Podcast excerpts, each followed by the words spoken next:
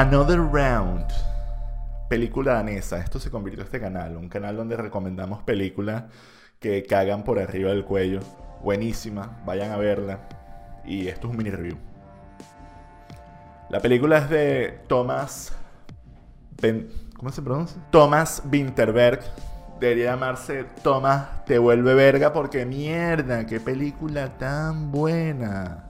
La premisa de Another Round es que un grupo de profesores de colegio, que son unos pelabolas y tan aburridos y sus vidas son una mierda, descubren este, este filósofo que dice que el ser humano tiene un déficit de 0.5 grados de alcohol y por eso no tenemos la valentía necesaria para afrontar la vida y deciden ir rascados todo el día.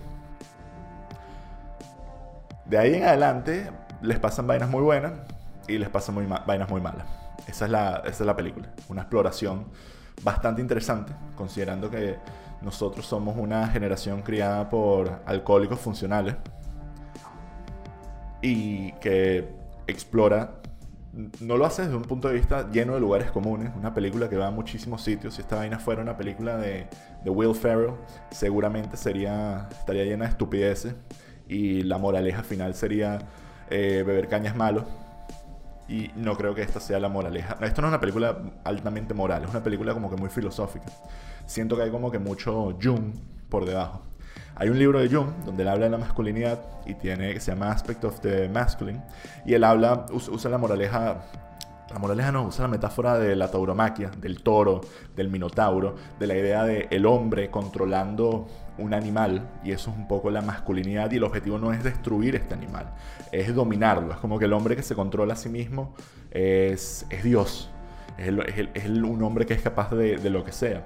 Y, y, esta película plantea de esa manera el, el alcohol, lo plantea como algo que te, genera una especie de, reto para ti mismo, te, te, libera, te hace, te hace más sociable, te hace más divertido, te hace más valiente, pero al mismo tiempo hay un peligro, hay un peligro igual que, igual que es como la, metáfora de la tauromaquia, es un, es un hombre, ojo, yo no estoy a favor de la tauromaquia, me parece que pararte enfrente a un toro y matarlo no solo es, es cruel, sino es burda, pajugo y ridículo, pero la metáfora y, también la mitología del, Minotauro y la representación de, la masculinidad en, la humanidad va, por ahí, así que lo voy a usar.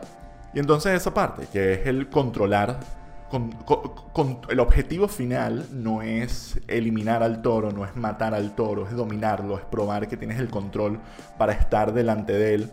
Y, y de hecho, por eso en la tauromaquia el máximo el, máximo objetivo es dejar vivir al toro, pues sabes que lo vas a poder derrotar cuando quieras porque eres mejor que él.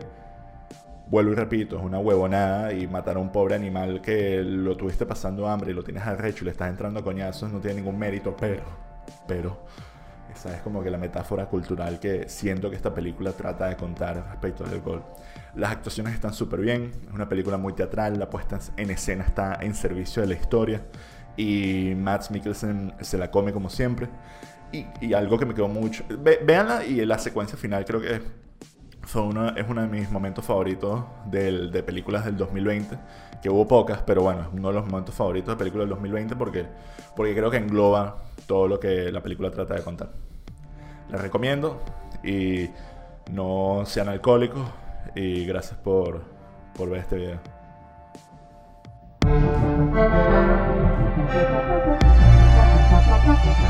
you.